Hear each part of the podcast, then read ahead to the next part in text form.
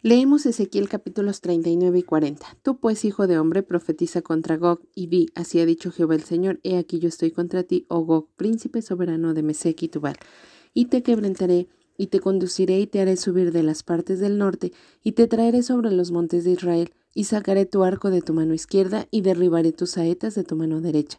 Sobre los montes de Israel caerás tú y todas tus tropas y los pueblos que fueron contigo, a aves de rapiña de toda especie y a las fieras del campo te he dado por comida.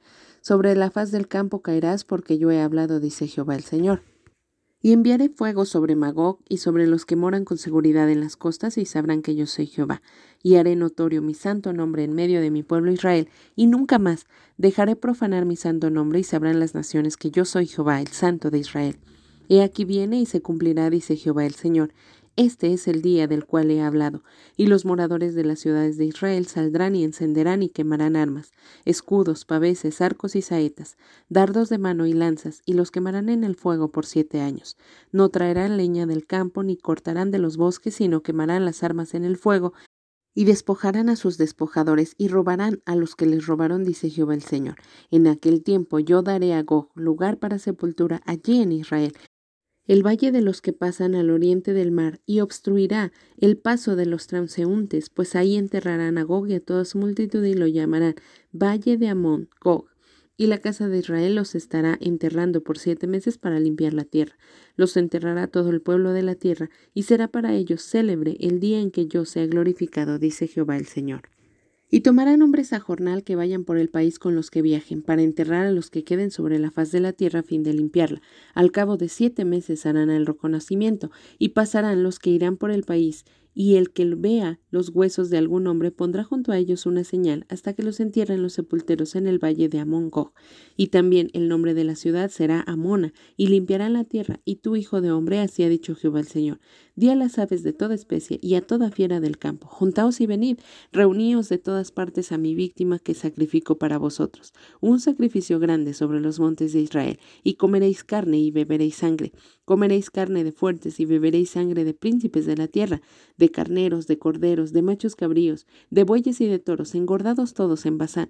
Comeréis grosura hasta saciaros y beberéis hasta embriagaros de sangre de las víctimas que para vosotros sacrifiqué, y os saciaréis sobre mi mesa, caballos y de jinetes fuertes y de todos los hombres de guerra, dice Jehová el Señor, y pondré mi gloria entre las naciones, y todas las naciones verán mi juicio que habré hecho, y mi mano que sobre ellos puse, y de aquel día en adelante sabrá la casa de Israel que yo soy Jehová su Dios, y sabrán las naciones que la casa de Israel fue llevada cautiva por su pecado por cuanto se rebelaron contra mí, y yo escondí de ellos mi rostro, y los entregué en manos de sus enemigos, y cayeron todos a espada. Conforme a su inmundicia y conforme a sus rebeliones hice con ellos, y de ellos escondí mi rostro. Por tanto, así ha dicho Jehová el Señor, ahora volveré la cautividad de Jacob y tendré misericordia de toda la casa de Israel y me mostraré celoso por mi santo nombre. Y ellos sentirán su vergüenza y toda su rebelión con que prevaricaron contra mí, cuando habiten en su tierra con seguridad y no haya quien los espante, cuando los saque de entre los pueblos y los reúna de la tierra de sus enemigos y sea santificado en ellos ante los ojos de muchas naciones, y sabrán que yo soy Jehová su Dios, cuando después de haberlos llevado al cautiverio entre las naciones, los reúna sobre su tierra, sin dejar allí a ninguno de ellos, ni esconderé más de ellos mi rostro, porque habré derramado de mi espíritu sobre la casa de Israel, dice Jehová el Señor. En el año 25 de nuestro cautiverio, al principio del año, a los diez días del mes, a los catorce años después de que la ciudad fue conquistada, en aquel mismo día vino sobre mí la mano de Jehová y me llevó allá. En visiones de Dios me llevó a la tierra de Israel y me puso sobre un monte muy alto, sobre el cual había un edificio parecido a una gran ciudad hacia la parte sur. Me llevó allí y he aquí un varón cuyo aspecto era como aspecto de bronce y tenía un cordel de lino en su mano y una caña de medir, y él estaba a la puerta. Y me habló aquel varón diciendo, Hijo de hombre, mira con tus ojos y oye con tus oídos, y pon tu corazón a todas las cosas que te muestro. Porque para que yo te las mostrase has sido traído aquí, cuenta todo lo que ves a la casa de Israel Y aquí un muro fuera de la casa, y la caña de medir que aquel varón tenía en la mano era de seis codos de acodo y palmo menor, y midió el espesor del muro de una caña y la altura de otra caña. Después vino a la puerta que mira hacia el oriente y subió por sus gradas, y midió un poste de la puerta de una caña de ancho y el otro poste de otra caña de ancho. Y cada cámara tenía una caña de largo y una caña de ancho, y entre las cámaras había cinco codos de ancho, y cada poste de la puerta junto a la entrada de la puerta por dentro una caña. Midió asimismo la entrada de la puerta por dentro una caña. Midió luego la entrada del portal de ocho codos y sus postes de dos codos, y la puerta del portal estaba por el lado de adentro. Y la puerta oriental tenía tres cámaras a cada lado, las tres de una medida, también de una medida los portales a cada lado. Midió el ancho de la entrada de la puerta de diez codos y la longitud del portal de trece codos. El espacio delante de las cámaras era de un codo a un lado y de otro codo al otro lado, y cada cámara tenía seis codos por un lado y seis codos por el otro. Midió la puerta desde el techo de una cámara hasta el techo de la otra, veinticinco codos de ancho, puerta con puerta, y midió los postes de sesenta codos cada poste del atrio y del portal en todo alrededor y desde el frente de la puerta de la entrada hasta el frente de la entrada de la puerta interior cincuenta codos, y había ventanas estrechas en las cámaras y en sus portales por dentro de la puerta alrededor, y asimismo en los corredores, y las ventanas estaban alrededor por dentro, y en cada poste había palmeras. Me llevó luego al atrio exterior y aquí había cámaras y estaba enlosado todo en derredor. Treinta cámaras había alrededor de aquel atrio. El enlosado a los lados de las puertas en proporción a la longitud de los portales era el enlosado más bajo y midió la anchura desde el frente de la puerta de abajo hasta el frente del atrio interior por puerta de cien codos hacia el oriente y el norte, y de la puerta que estaba hacia el norte en el atrio exterior midió su longitud y su anchura. Sus cámaras eran tres de un lado y tres del otro, y sus postes y sus arcos eran como la medida de la puerta primera, cincuenta codos de longitud y veinticinco de ancho, y sus ventanas y sus arcos y sus palmeras eran conforme a la medida de la puerta que estaba hacia el oriente, y se subía a ella por siete gradas y delante de ellas estaban sus arcos. La puerta del atrio interior estaba enfrente de la puerta hacia el norte, y así al oriente y midió puerta a puerta cien codos. Me llevó después hacia el sur, y aquí una puerta hacia el sur, y midió sus portales y sus arcos conforme a estas medidas. Tenía sus ventanas y sus arcos alrededor como las otras ventanas. La longitud era de cincuenta codos y el ancho de veinticinco codos. Sus gradas eran de siete peldaños, con sus arcos delante de ellas, y tenía palmeras una de un lado y otra del otro lado en sus postes. Había también puerta hacia el sur del atrio interior, y midió de puerta a puerta hacia el sur cien codos. Me llevó después en el atrio de adentro a la puerta del sur, y midió la puerta del sur conforme a estas medidas. Sus cámaras y sus postes y sus arcos eran conforme a estas medidas y tenía sus ventanas y sus arcos alrededor. La longitud era de cincuenta codos y de veinticinco codos el ancho. Los arcos alrededor eran de veinticinco codos de largo y cinco codos de ancho, y sus arcos caían afuera al atrio con palmeras en sus postes, y sus gradas eran de ocho peldaños. Y me llevó al atrio interior hacia el oriente, y midió la puerta conforme a estas medidas. Eran sus cámaras y sus postes y sus arcos conforme a estas medidas, y tenía sus ventanas y sus arcos alrededor. La longitud era de cincuenta codos y la anchura de veinticinco codos, y sus arcos caían afuera al atrio, con palmeras en sus postes de un lado y de otro, y sus gradas eran de ocho peldaños.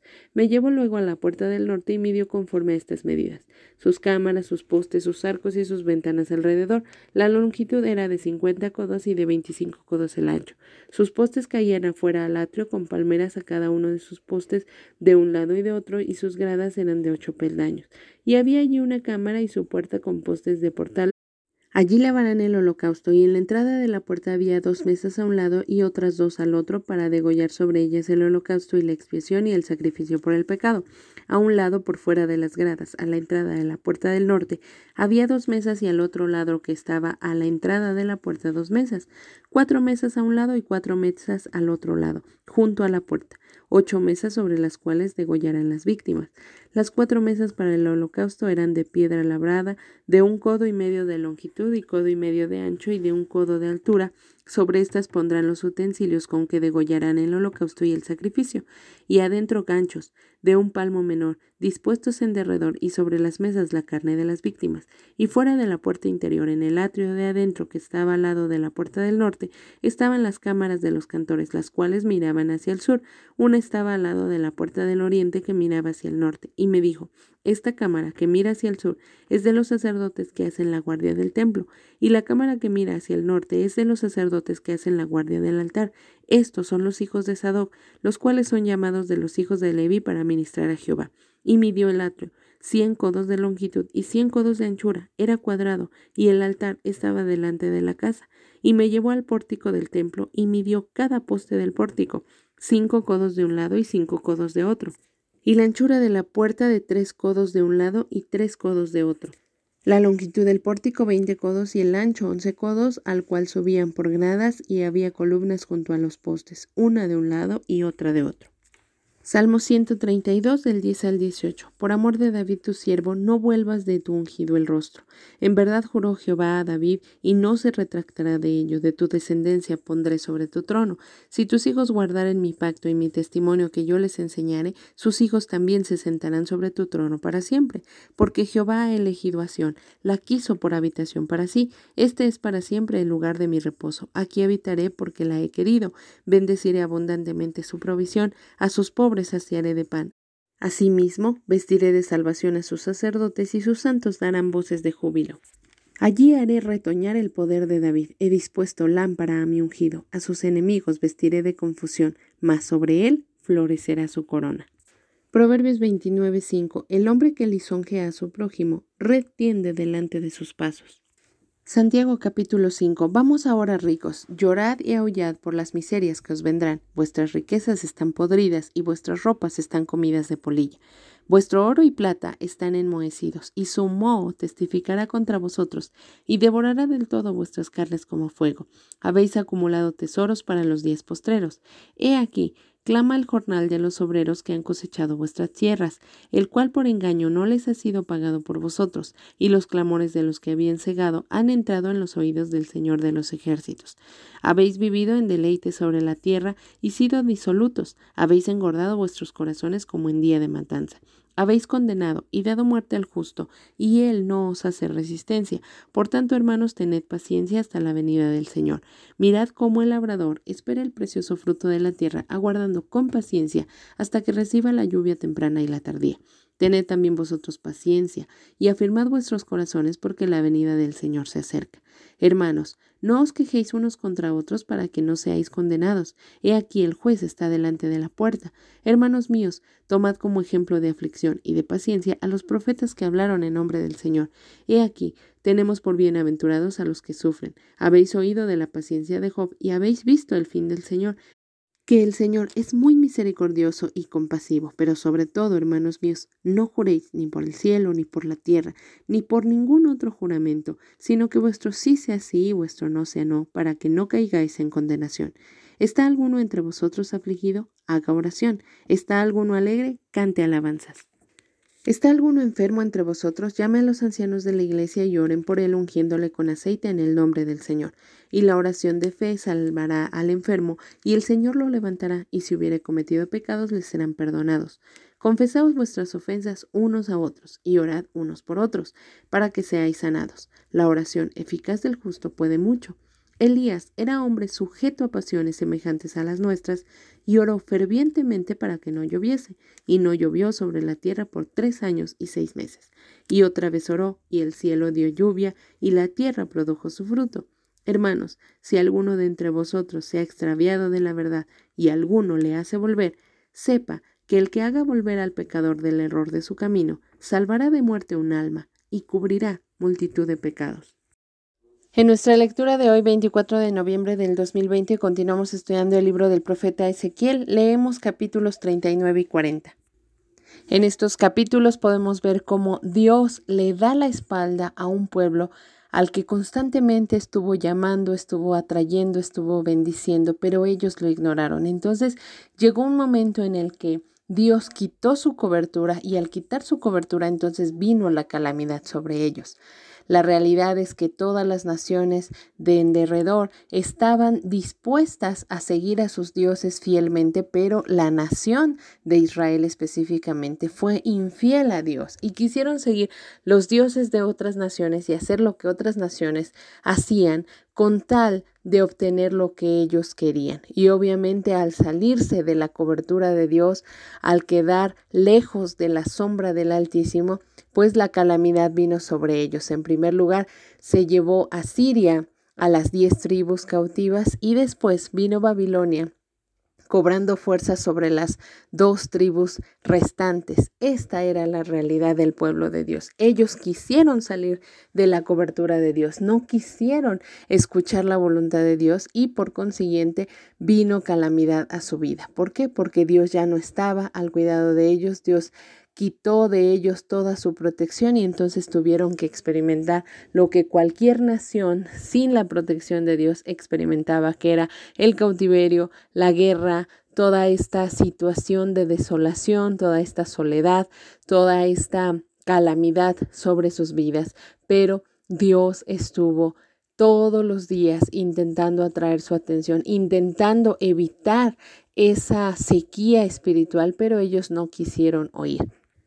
Nuevamente en el versículo 24 del capítulo 39 dice, conforme a su inmundicia y conforme a sus rebeliones, yo hice con ellos, y de ellos escondí mi rostro. Esta era la realidad. Nada hizo de manera injusta Dios, sino que conforme a la maldad que ellos tuvieron, fue el juicio de Dios. Y podríamos llegar a pensar por qué fue un juicio tan severo, por qué mujeres violadas, por qué niños eh, sacados del vientre con la espada, por qué eh, huérfanos abandonados, por qué tantas y tantas calamidades vinieron en un solo día para el pueblo de Dios. Bueno, pues que fue conforme a su maldad, conforme a sus actos, conforme a lo que ellos habían hecho es que vino ese tremendo castigo. Y la realidad es que Dios es un Dios misericordioso que no los castigó como merecían. Sí fue duro el castigo, sí fue eh, como lo dice su palabra, que Él escondió de ellos su rostro, pero la realidad es que al final Él volvió por ellos, porque se compadeció, porque los ama, dice versículo 26, ellos sentirán su vergüenza y toda su rebelión con que prevaricaron contra mí cuando habiten en su tierra con seguridad y no haya quien los espante. Versículo 28. Sabrán que yo soy Jehová su Dios, cuando después de haberlos llevado al cautiverio entre las naciones, los reúna sobre su tierra sin dejar allí a ninguno de ellos. Qué tremenda es esta realidad que Dios no les dice que se van a dar cuenta que Jehová es Dios en medio de su cautiverio, sino que van a reconocer su inmundicia, su maldad, el día que estén estables en su tierra. Obviamente para esto iba a pasar mucho tiempo. Dios tenía que limpiar sus corazones de la idolatría, de la inmundicia, de toda esa rebeldía que tenían contra Él, pero Él les dice, cuando estén ya establecidos, cuando estén en un buen tiempo en su vida, cuando hayan regresado a la tierra que yo les di a sus padres, ahí se darán cuenta que yo soy Dios y ahí se darán cuenta que no hay que adorar a nadie más, sino solo a mí. Estas dos palabras están subrayadas, resaltando una realidad de nuestras vidas. Cuando habiten, cuando los reúna en su tierra. La realidad es que en medio del pecado, en medio del castigo por el pecado, no puedes reconocer a Dios. Lo reconoces una vez que te ha salvado, una vez que te ha restaurado, una vez que te tomó estando inmundo y ahora te ha quitado la vergüenza del pecado y entonces ahí reconoces, realmente Dios es bueno, realmente Dios me ama, realmente Él me dio una oportunidad. Dice versículo 29, no esconderé de ellos mi rostro porque habré derramado de mi espíritu sobre la casa de Israel. Esta es la hermosa promesa que Jesucristo nos dejó. No los dejaré huérfanos. El Espíritu Santo vendrá sobre ustedes. Y es que en el Antiguo Testamento el Espíritu Santo entraba y salía de la vida de una persona. Sin embargo, Dios promete que iba a haber un momento en el cual ya no escondería de nosotros su rostro, sino que él mismo, su mismo espíritu estaría con nosotros y no habría manera de que pudiésemos escapar de Él. Y esa es la hermosa promesa que cada uno de nosotros tenemos. Si Él te ha sacado de la inmundicia, te ha librado del pecado, quizá tú ya estás experimentando esta palabra. cuando estés estable, cuando haya limpiado tu pecado, cuando te haya perdonado, cuando hayas pasado las consecuencias de tu pecado, ahí te darás cuenta que soy Dios, que te libré, que te amo y yo no voy a esconder mi rostro de ti. El capítulo 40 es una descripción específicamente para el pueblo de los judíos. Es una visión del templo en Jerusalén. Ellos habían sido llevados cautivos, ellos habían sabido que Nabucodonosor quemó la ciudad y quemó el templo. Entonces sabían que ya no había nada cuando ellos regresaran, no había nada, no habría templo donde adorar a Dios y estaban completamente desesperanzados. Sin embargo, a través del profeta Ezequiel, Dios les hace saber que hay planos para el templo, que hay planos para dejar bien en claro que Dios retornaría a su pueblo. Era una promesa de esperanza.